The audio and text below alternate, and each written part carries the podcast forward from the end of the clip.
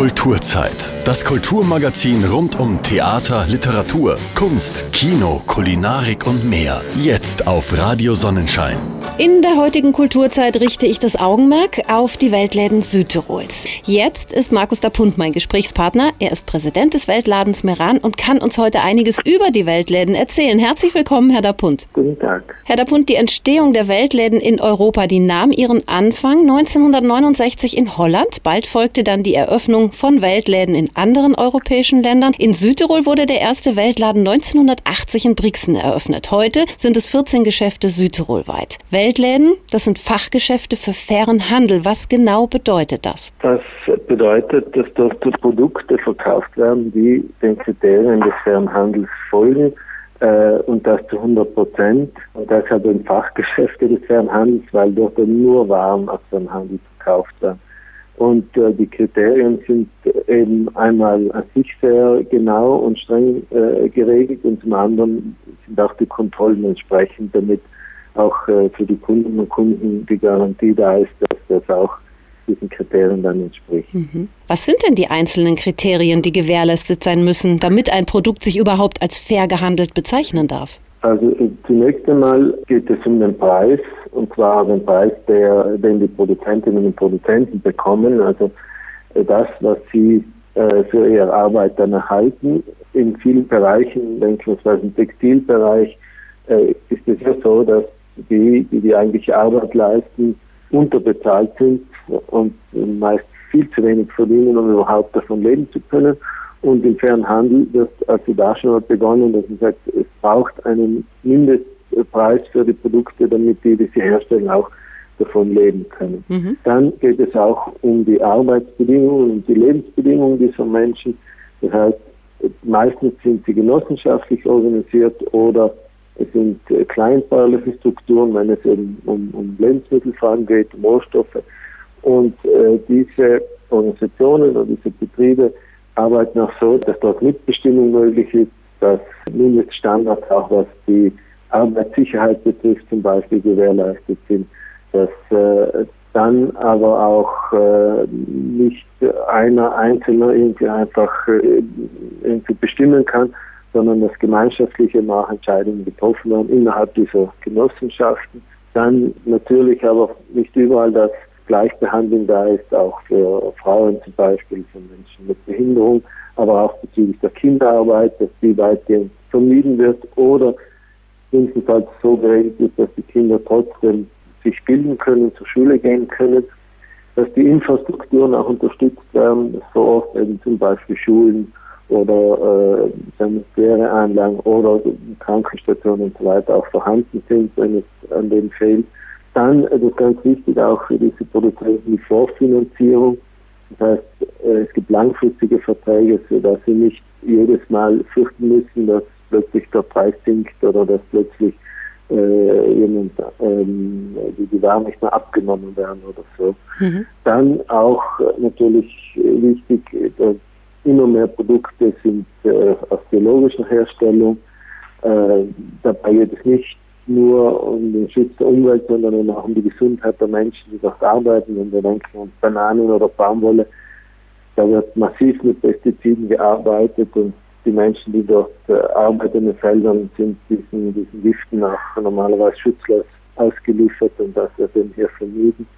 Und wichtig ist, dass das Ganze auch transparent abläuft. Das heißt, wenn man eine Packung Kaffee zum Beispiel kauft, dann steht dort auch oben, wo der herkommt, welche Genossenschaft den produziert hat. Und dann kann man sich auch äh, über Internet oder andere Quellen dann noch eingehend darüber informieren, wo mhm. das Produkt herkommt, von mhm. wem es gestaltet wird, wie der Preis zustande kommt und so weiter. Mit wem arbeiten Sie zusammen? Sind das jetzt Importorganisationen? Sind das Genossenschaften in den südlichen Ländern vor Ort? Sind das Kleinbauernkooperativen? Ja, es ist von allem etwas. Ähm, es wird auch geschaut, dass die, die, die, Kette zwischen der Produktion und dann dem Verkauf möglichst äh, klein ist. Das heißt, man hat möglichst direkten Kontakt zu den Produzentinnen und Produzenten. Äh, das geschieht über Fairtrade-Organisationen, die international auch zusammengeschlossen sind in, in einer Organisation. In Italien die größte zum Beispiel ist Alto Mercato, das äh, damals in Bozen gegründet worden ist und den Sitz immer noch in Bozen hat, die zu den direkten Kontakt auch zu den Produzenten haben und, und dann äh, über den Umweltmacher von Verarbeitungsbetrieben, aber sonst direkt dann auch die Weltläden mit diesen Produkten beliefern. Und solche Organisationen gibt es eben anderswo auch in EZA zum Beispiel in Österreich oder GEPA in Deutschland. Das sind so die wichtigsten Organisationen. Und dann gibt es auch noch kleinere, aber immer so, dass äh, die Weltläden fast direkten Kontakt auch mit den Produzentinnen haben. Die Südtiroler einige sind zum Beispiel auch Mitglieder bei Alto Mercato, das heißt, die entscheiden auch mit, wie, wie dort gearbeitet wird und so weiter sodass eben auch innerhalb dieser Organisationen die Grundsätze des Handels gewährleistet. Jetzt werden viele natürlich die Weltläden kennen und dort auch einkaufen. Aber nicht jeder und nicht jede war wahrscheinlich schon in einem drin. Welche Produkte werden in den Weltläden gehandelt? Was findet man dort? Einmal sind es so die klassischen sogenannten Kolonialwaren, Bananen oder im Kaffee, äh, Kakao und entsprechende Folgeprodukte, also Schokolade, andere Süßigkeiten und so weiter. Äh, dann auch sonst äh, diverse Lebensmittel, Gewürze zum Beispiel. Äh, seit einigen Jahren äh, auch ähm, in Italien hergestellte Lebensmittel, wo das Problem des, des Fernhands leider auch immer öfter gegeben ist, wenn wir denken, dass wir zum Beispiel bei der Tomatenernte noch nicht zugeht, wo doch die Menschen ausgenutzt werden. Also gibt es auch solche Produkte, Nudeln, Tomaten. Mhm. Dann natürlich viel Handwerk, also Körbe und vermehrt und vor allem in Lana auch sehr viel Bekleidung und eine ganze Reihe anderer Dinge. Jetzt zum Beispiel vor Ostern natürlich vieles, was mit Ostern zusammenhängt. Und, und je nach Laden gibt es halt unterschiedliche Schwerpunkte. Mhm. Jetzt nehmen wir doch mal ein Produkt vielleicht als konkretes Beispiel heraus. Den Kaffee zum Beispiel haben Sie schon erwähnt eben. Könnten Sie uns anhand dieses Produktes erklären, wie sein Weg vom Anbau bis zum Verkauf im Geschäft unter den Aspekten des fairen Handels verläuft? Ja, also mir ist zunächst mal wichtig, dass eben die, die den Kaffee anbauen, also schon von vornherein wissen, mit wem sie es zu tun haben und äh, weitgehend wissen, wie viel sie dafür bekommen, wie viel abgenommen wird und so weiter. Dann natürlich gibt es auch doch Probleme mit Klima manchmal, Erntezahl und so. Aber grundsätzlich wissen wir schon von vornherein, wir haben die, die Abnehmer, die von uns äh, so und so viel ähm, Tonnen Kaffee beziehen. Äh, diese Fairtrade-Organisationen haben dann immer auch die Leute wieder vor Ort, die zu überprüfen, ob die Kriterien eingehalten werden. Und dann wird äh, es ist immerhin so, dass ja der Kaffee, also die Bohnen äh, von dort weggebracht werden und der Kaffee, der gemahlene, dann zum Beispiel in Italien vorbereitet wird äh, und dann verpackt wird. Das heißt also, der gemahlene Kaffee kommt dann nicht von dort, wo er wächst, sondern wird dann anderswo zubereitet. Und der Transport ist auch meist so organisiert, dass das vorwiegend, wenn irgendwie möglich, also äh, diese Fairtrade-Organisationen zusammen das durchführen, äh, manchmal auch gemeinsam natürlich mit allen anderen Produkten, die sonst auch unterwegs sind. Aber äh, das heißt, es gibt in der Regel keine Zwischenhändler. Also es kommt dann jemand hin und sagt, ich kaufe dir heute den Kaffee ab für das und das Geld und, und dann schauen wir mal, mhm. wie ich es weiterverkaufe, sondern das geht äh, also direkt, das sind also die, die, die Wege sehr kurz, äh, jetzt was die Zwischenhändler betrifft es ist dann auch so, dass sie dort, wenn sie jetzt den Kaffee jetzt anbauen, eine gewisse Sicherheit haben, die nicht weit abhängt. Entsprechend können sie auch äh, einfacher dort, dort arbeiten. Neben dem Verkauf ist Aufklärung ja auch ein ganz wichtiger Bestandteil des Konzeptes der Weltläden. Worüber erhalten denn Kunden und Kundinnen Informationen bei Ihnen? Ja, zunächst einmal eben über die Produkte beziehungsweise über die Herstellerinnen und Hersteller dieser Produkte. Äh, es ist auch so, dass jedes Jahr einige Produzenten, Produzentinnen sich auf den Weg machen und äh, in direkten Kontakt treten mit den Läden, mit den Kundinnen vor Ort. Also diese Informationen gibt es, dann Informationen natürlich generell über, über den fairen Handel, darüber wie das funktioniert, äh, was für Probleme damit zusammenhängen. Manchmal gibt es nur Schlagzeilen, dass irgendwas nicht so passt und dann geht es auch darum, versuchen aufzuklären, wo die Probleme liegen. Und dann gibt es verschiedene Kampagnen zu verschiedenen Produkten oder zu verschiedenen Themen. äh, die dann über die Produkte hinausgehen, auch das von, äh, von den Thematiken haben, die mit äh, Flüchtlingen zu tun haben oder äh, Thematiken im Bereich des Umweltschutzes oder Umweltzerstörung und äh, oder der Mitbestimmung und so weiter. Also, ja. Wie wissen Sie selbst eigentlich, dass in den Produktionsländern diese Standards des fairen Handels mhm. denn auch tatsächlich erfüllt werden? Ja, einmal, äh, weil eben die Organisationen, die das, ähm, äh, die vor Ort sich das anschauen, beziehungsweise die, die, die Verträge abschließen, dass man einfach von denen schon davon ausgeht, dass sie entsprechend arbeiten. Das heißt, wir wissen, äh, zum Beispiel ein Alkoholmercator, wir wissen, da gibt es den oder diesen Personenkreis, der kümmert sich um die im Café und das sind dann auch die, die vor Ort sich das anschauen und, und, und die Verhandlungen führen und die Kontrollen durchführen. Diese kurzen Wege bedeuten einfach auch den direkten Kontakt. Und natürlich, wie in solchen Dingen immer, irgendwann ist es auch einfach eine Frage des, des Vertrauens. Und, äh, ähnlich wie das im Biobereich ist, äh, kann es immer wieder mal passieren, dass äh, jemand diese Dinge ausnutzt, aber es gibt immer wieder auch Situationen, wo dann äh, Genossenschaften also ausgeschlossen haben, weil sie sich nicht an diese Vereinbarungen halten. Also es ist einmal die Kontrolle, der direkte Kontakt, äh, die Möglichkeit, wenn jemand möchte, auch sich vor Ort zu informieren. Man kann natürlich auch hinfahren und sich das anschauen. Das werden auch immer wieder Sachen organisiert und so weiter. Und, und dieser direkte Austausch äh, verbunden mit, äh, mit klaren Vereinbarungen und, und Kriterien gibt also eine weitgehende Sicherheit, dass das auch dann so ist. Mhm. Und Sie haben es ja auch schon äh, angesprochen, gerade wenn Sie herausfinden sollten, dass Standards nicht eingehalten wurden, dann gibt es einen Ausschluss. Genau, das kann, kann, es gibt auch welche, die freiwillig ausgehen, sie sagen, andere, sie glauben anderweitig mehr herausholen zu können oder so. Aber grundsätzlich ist es so, dass manchmal auch jemand äh, dann mit dem nicht mehr zusammengearbeitet wird. Mhm. Aus Ihrer Erfahrung heraus jetzt mal gesprochen, erfahren die Weltläden heute mehr Zuspruch als noch vor 10 oder 20 Jahren? Hat sich das Bewusstsein der Bevölkerung geändert? Mir scheint schon, dass sich das Bewusstsein geändert hat. Die Frage ist, ob sich das immer bei den Weltläden spürbar dann ausdrückt. Auch Welt, also manche glauben, dass sie in einem großen Supermarkt insgesamt billiger einkaufen können und für manche ist am Ende das entscheidend. Also das Bewusstsein ist sicher größer geworden. Äh, bei manchen ist äh, die Möglichkeit, Geld auszugeben mit uns noch kleiner geworden und dann glauben sie, dass sie anderswo billiger bekommen, was dann am Ende zwar nicht immer so ist, aber das spürt man manchmal. Aber das Bewusstsein scheint mir schon sich etwas verändert zu haben. Mhm. Dazu kommt ja jetzt auch, Fairtrade-Produkte halten ja mittlerweile auch Einzug in die Supermärkte. Also da sieht man das Ganze ja auch. Heißt das denn im besten aller Sinne, dass die Weltläden irgendwann in der Zukunft überflüssig werden könnten?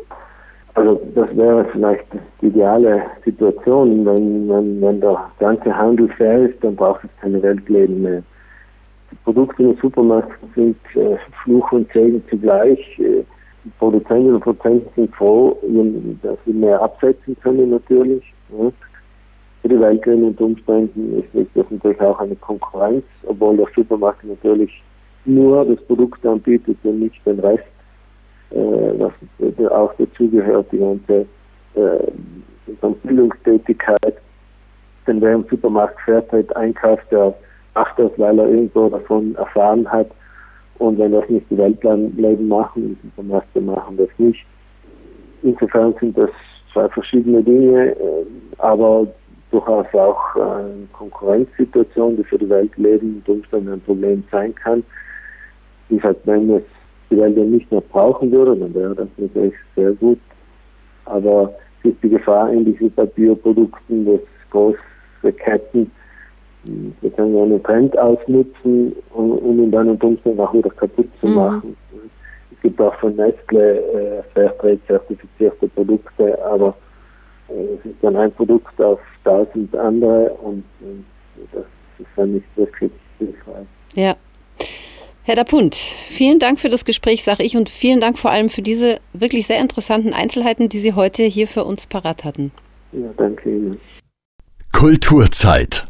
Immer montags von 19 bis 20 Uhr und sonntags von 11 bis 12 Uhr. Nur auf Radio Sonnenschein. Nicht nur der Weltladen ist heute Thema hier bei mir in der Kulturzeit, obwohl der jetzt indirekt gleich schon wieder zur Sprache kommen wird. Es geht im zweiten Beitrag heute um ein Angebot für Jugendliche in Lana und Umgebung, das sich Take Up nennt. Jugenddienst und Jugendzentrum ziehen da gemeinsam an einem Strang und zwei von ihnen sind heute auch da, zwei Ladies, die Sonja und die Sabine und die stellen uns das tolle Projekt jetzt vor. Jugendliche, aber auch die Eltern von Jugendlichen jetzt ganz besonders die Ohren spitzen. Hallo ihr zwei. Hallo. Hallo. Take Up heißt das Projekt. Es läuft schon seit acht oder neun Jahren. Es ist gerade wieder eine neue Runde gestartet am 1. April April, also das neue Jahr, die neue Saison hat quasi begonnen. Was ist Take Up? Erklärt uns das doch mal kurz. Also Take Up ist ein Projekt, wo Jugendliche in äh, sozialen öffentlichen Einrichtungen ihre Stunden äh, den Betrieben schenken können. Das Ganze natürlich auf freiwilliger Basis, aber schon mit einer Anmeldung und damit irgendwo auch einer Verpflichtung, finde ich, dass man dann auch wirklich sich drum kümmert und etwas tut. Genau, Jugendliche ähm, kennen sich zwar bei dem Projekt einschreiben und sagen, jetzt schau ich mal an, es ist April, vielleicht interessiert jetzt im ersten Sommer da etwas zu tun, müssen noch nicht Stunden machen. Das heißt jetzt nicht, dass wenn ein Jugendlicher kommt und sagt, ich möchte da mitgehen, dass wir sagen, gut, du musst 100 Stunden in der mhm. Bibliothek machen, sondern ähm, die Jugendlichen können hingehen, können sich die Einrichtungen anschauen, machen noch mit den Einrichtungen aus. Ich komme ein Dienststück von zwei bis vier ins Altersheim und spiele zusammen mit den ähm, Heimbewohnern ein paar Spiele und ähm, seien aber in dem Moment, wo mit der Einrichtung ausgemacht ist, ähm, seien sie verpflichtet, dort zu kommen mhm. und und ähm, die Stunden mit den Leuten zu machen, mhm. wenn sie das so ausgemacht haben. Also Verantwortung lernen und das kann man, glaube ich, nicht früh genug und das ist auch was Wichtiges und tolle Einblicke bekommen. Ihr äh, habt gerade schon ein paar Sachen erwähnt, also die Bibliothek zum Beispiel oder auch das Altersheim. Ich habe den Weltladen eben angesprochen, denn auch dort kann man diese Stunden machen. Es gibt aber noch andere Orte in und um Lana, wo man auch tätig werden kann. Genau, wir haben einige Einrichtungen, die das Projekt unterstützen, wo die Jugendlichen mithelfen können. Das heißt, es ist ein Projekt, das äh, mitgetragen wird von Sozialsprengel Es ist im gesamten ähm, Sprengelgebiet jetzt Einrichtungen, wo Jugendliche einschnuppern, wo Jugendliche mithelfen können und ähm, genauere Infos, welche Einrichtung wenn, ab welchem Alter und so weiter die Jugendlichen anschauen können, findet man auf dem Flyer zu mhm. Take-Up, der auf unserer Webseite unter www.jugenddienst.it slash lana-diesens oder unter jux.it abrufbar mhm. ist. Was wir noch nicht gesagt haben, es richtet sich an Jugendliche Jugendliche ab 13 Jahren dieses Projekt bis einschließlich 19 Jahren und äh, die Jugendlichen bekommen auch was dafür. Das ist nochmal so ein extra Anreiz, finde ich. Sabine, was gibt's denn Schönes? Pro Stunde bekommt man einen Punkt geschenkt und diese Punkte kann man dann einlösen in verschiedenen äh, Geschäften oder wie zum Beispiel im Schwimmbad, in Eisdielen, in Pizzerien und vieles mehr. Also alles, was Jugendliche auch interessiert und was die gerne haben natürlich. Wie viele Stunden können, dürfen, sollen Jugendliche machen? Jugendliche ähm, dürfen dürfen ähm, so viele Stunden sie wollen machen. Wir haben da leider ein paar kleine Begrenzungen, einfach, ähm, dass es auch nicht für die Jugendlichen zu viel wird. Dürfen sie äh, bis zu vier Stunden am Tag, bis zu 16 Stunden die Woche und bis zu 96 Stunden pro Projektjahr machen. Das ist schon eine stattliche Zahl bei allem, was Jugendliche heutzutage eh zu tun haben. Wie wird das angenommen von Jugendlichen? Was erzählen Jugendliche, die das Projekt schon gemacht haben? Es ist sehr positiv aufgenommen worden von den Jugendlichen. Sie können einfach reinschnuppern in die verschiedenen Betriebe. Es ist ein äh, sehr breit gefächertes Angebot. Zum Beispiel man kann als Hausmeister oder Hausmeisterin oder als einfach mit dem Senioren oder Kindern spielen und wir haben nur Positives gehört. Mhm. Es ist auch eine breite Erfahrung, die man einfach so ziehen kann. Man muss sich ja nicht für ein Objekt entscheiden und sagen, ich gehe jetzt nur dahin, sondern man darf schon auch hüpfen, oder? Das habe ich schon richtig verstanden. Man kann gerne auch zwischen den Einrichtungen switchen.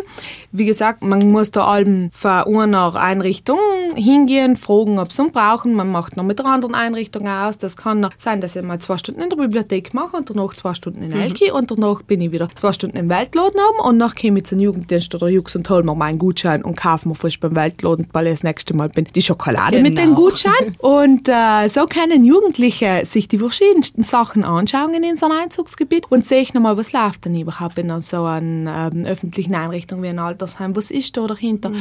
was stehen die Leute in der Gemeinde, genau, was äh, ist auf so einem Recyclinghof in der Gemeinde auszudehnen. Und wir hoffen auch durch die Sachen, dass Jugendliche neue Einblicke, neue Erfahrungen sammeln können und ähm, dass sie sich auch danach als junge Erwachsene einfach dazu entscheiden, auch als Ehrenamtliche in die Einrichtungen mitzuhelfen. Mhm. Oder vielleicht wird sogar ein Berufswunsch draus aus dem, was sie da erfahren und, und kennenlernen. Man hat nicht unbedingt immer die Möglichkeit zu sagen, ich gucke mir jetzt verschiedene Betriebe an. Es gibt zwar die Praktika, aber ansonsten sagen Betriebe ja auch nicht, wir machen Tag der offenen Tür regelmäßig und Jugendliche können rein und raus spazieren. Also auch da ist das ja einfach nochmal eine gute Möglichkeit. Genau. Dann würde ich sagen, liebe Jugendlichen, nicht lange zögern, einfach mal vorbeischauen im Jugenddienst Lana Thiesens oder im Jux Lana und äh, dann die Anmeldung natürlich ausfüllen. Ne? Die braucht's und es braucht auch eine Unterschrift von den Eltern. So. Genau. Also wenn die Eltern nicht äh, mitdenken können, liebe Jugendliche, unter äh, die Webseiten findet es die Einverständniserklärungen. Die bitte ausfüllen und unterschreiben lassen für die Eltern und einfach mit der und wer hat ein Passfoto und sonst machen wir ein keins,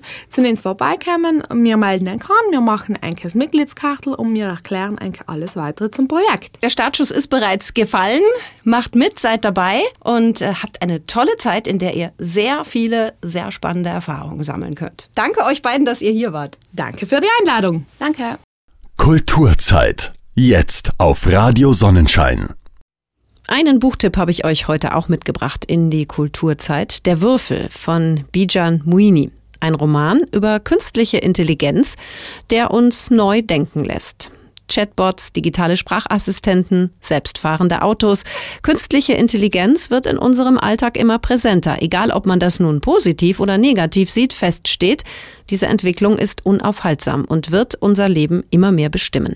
In seinem Roman Der Würfel beschreibt der Jurist und Bürgerrechtler Bijan Muini auf bestürzend realistische Weise, wie eine durchdigitalisierte Welt aussehen könnte, in der schon bald Politik, Wirtschaft und Gesellschaft von einem perfekten Algorithmus gelenkt werden.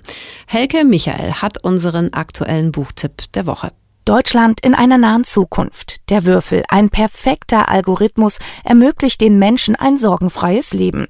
Er zahlt jedem ein Grundeinkommen und erstickt Kriminalität bereits im Keim, weil er die intimsten Daten eines jeden Einzelnen kennt und mit Drohnen immer neue sammelt. Der Würfel zahlte gut für frische Informationen.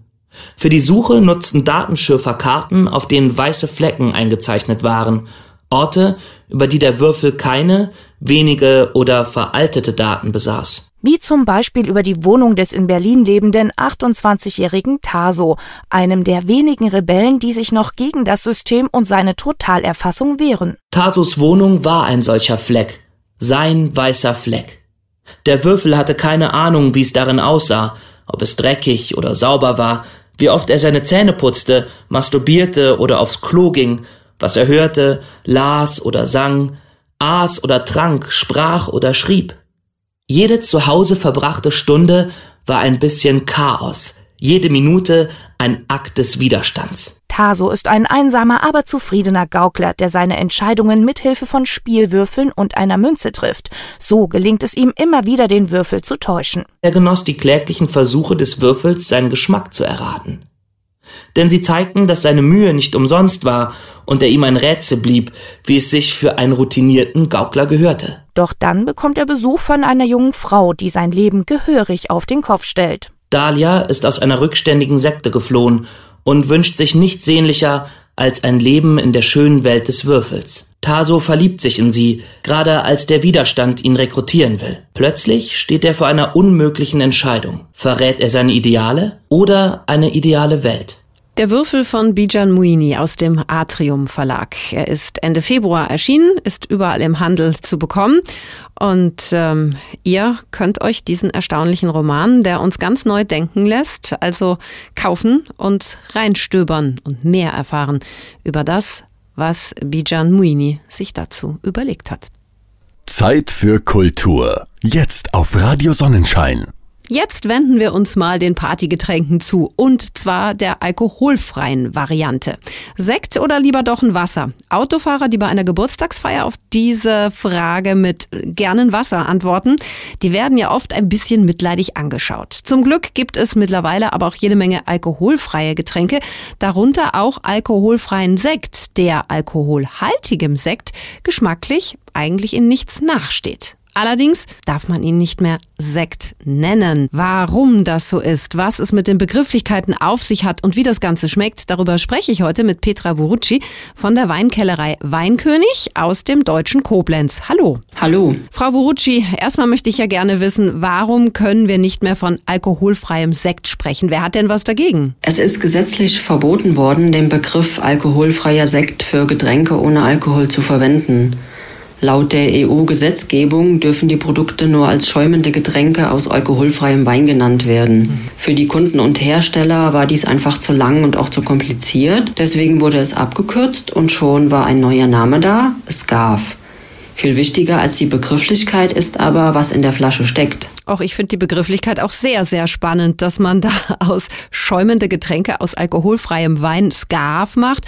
Für wen ist denn Scarf geeignet? Klingt ja irgendwie äh, ein bisschen außerirdisch. Für Autofahrer, Schwangere, Stillende, alle, die situationsbedingt ein Glas bewusst und ohne Risiko genießen möchten. Er eignet sich auch gut während einer Diät, da der Scarf weniger Kalorien als ein herkömmlicher Sekt hat ist aber auch für Menschen, die grundsätzlich auf alkoholfreie Alternativen umsteigen, weil sie ihre Ernährung besonders im Blick haben, aber trotzdem auf den Geschmack nicht verzichten möchten. Und inwiefern unterscheidet sich die alkoholfreie Variante geschmacklich von herkömmlichem Sekt? In den Blindproben konnten wir beweisen, dass Scarf geschmacklich mit normalem Sekt durchaus mithalten kann.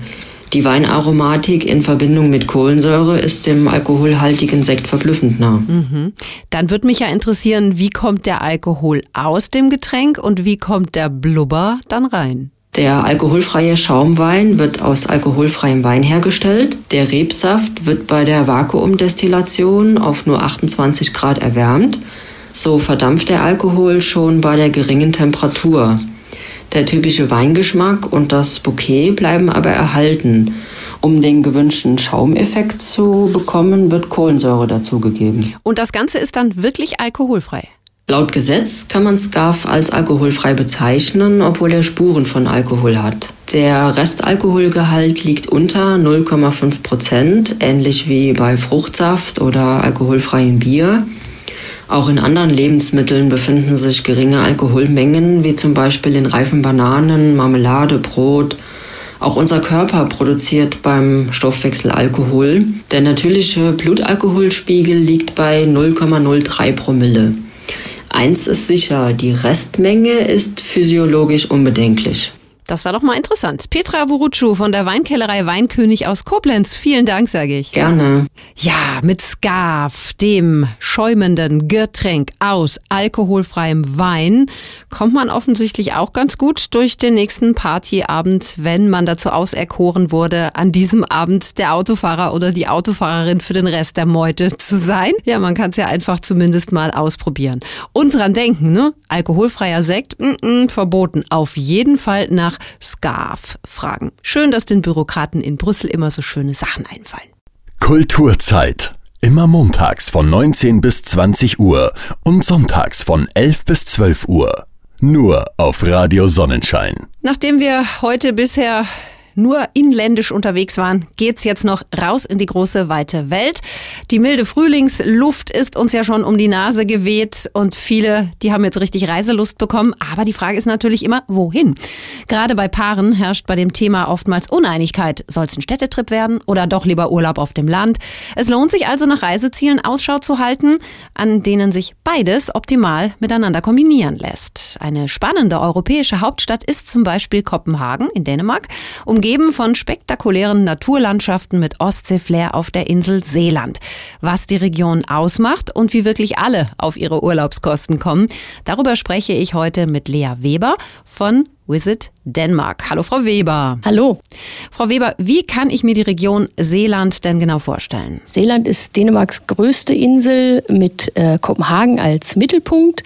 Im Norden von Seeland liegt die sogenannte dänische Riviera mit vielen schönen Badeorten und Fjorden und im Süden haben wir die Inseln Lolland, Falster, Möhn mit den schönen Kreidefelsen. Mhm, das hört sich doch alles schon mal ziemlich gut an. Die dänische Hauptstadt Kopenhagen, die wurde vom Lonely Planet als Top-Stadt 2019 ausgezeichnet. Warum ist das denn Ihrer Meinung nach so? Kopenhagen ist das Design- und Architekturzentrum Skandinaviens und wie die meisten auch wissen, hat Kopenhagen eine besonders lebendige Gastronomieszene. Das reicht von Streetfood bis zur Sterneküche. Es gibt ständig neue innovative Projekte in Dänemarks Hauptstadt. Neue Viertel entstehen, ähm, wie zum Beispiel Rifshelleöen, wo äh, Design, Kulinarik und Architektur äh, vereint sind. Und all das kann man ja auch besonders gut außerhalb der Saison erleben. Mhm. Und was bietet die Region außerhalb der Stadt an Kultur und auch kulinarischem? Es gibt sehr viele Schlösser und Herrenhäuser auf Seeland, zum Beispiel das Schloss Kronborg, das Hamlet-Schloss. Es gibt großartige Kunstmuseen wie das Luzerne im Norden von Kopenhagen. Wer dänische Geschichte erleben will, der kann die Wikingerburg Trelleborg besuchen. Und auf dem Land gibt es ebenso viele Gourmet-Erlebnisse, auch Michelin-Restaurants. Und man kann spannende lokale Produkte an Hofgütern verkosten, wie zum Beispiel Kirschwein auf Lolland. Mhm. Klingt nach einem kulinarisch interessanten Trip. Was sind denn Ihre Tipps für Naturliebhaber? Es gibt in der Region ganz tolle Landschaften, die kann man beim Wandern, Paddeln oder Radfahren erleben. Auf dem Programm stehen sollte vor allem äh, Mönsklint, die Kreidefelsen von Mönsklint, äh, das UNESCO-Weltnaturerbe Steensklint, das ist eine schöne Steilküste, oder der Geopark Ortsheret, eine einzigartige Eiszeitlandschaft. Mein persönlicher Tipp für Naturliebhaber wäre sonst auch ein Ausflug auf die Landzunge Rösnes, das ist Seelands westlichster Punkt, oder an Dänemarks südlichsten Punkt Getzerodde. Also man hat eine große Auswahl. Welche Unterkünfte bieten sich denn, ja, ich nenne es mal als Basis für einen Seelandurlaub an? Das kommt natürlich ganz darauf an, was man wünscht. Es gibt natürlich den dänischen Klassiker, das ist das Ferienhaus. Man kann auch in tollen Hotels übernachten. Es gibt sehr schöne Campingplätze, hügelige Pensionen oder Bed and Breakfast. Und es gibt sogar die Möglichkeit, in Schlössern zu übernachten mhm. oder auch seit diesem Jahr ganz neu im Knutenburg Safari Park in Camps. Wow, klingt alles toll und Sie haben es schon gesagt, hügelig, ganz was Wichtiges in Dänemark. Was passiert denn in diesem Jahr, also 2019, Spezielles in der Region? Was sollte man unbedingt erleben? Die Dänen feiern in diesem Jahr das 800-jährige Jubiläum ihrer Flagge, des Dannebro. Mhm. Da gibt es eine große Feier in der Region am 15. Juni zusammen mit dem dänischen Kronprinzenpaar.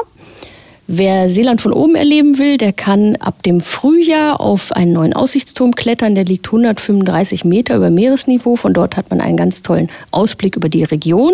Und der liegt im Camp Adventure mitten auf Seeland. Und es lohnt sich vorab, wenn man reist, immer sich zu informieren über Festivals oder Events. Da gibt es alles von Makrelenfestival über das Obstfestival bis hin zu Sandskulpturenfestival.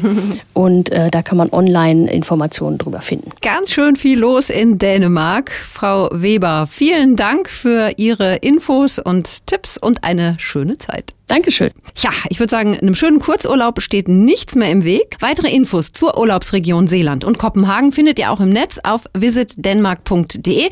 Könnt ihr euch ja mal anschauen und vielleicht wird das ja noch ein Trip in diesem Jahr. Damit endet die heutige Kulturzeit auch schon wieder. Ich hoffe, auch heute waren die Themen wieder so gesetzt und gewählt, dass sie für euch interessant und spannend waren und unterhaltsam. Ich wünsche euch wie immer eine wunderschöne Woche und freue mich aufs nächste Mal. Ein Tschüss und ein Ciao von der Barbara.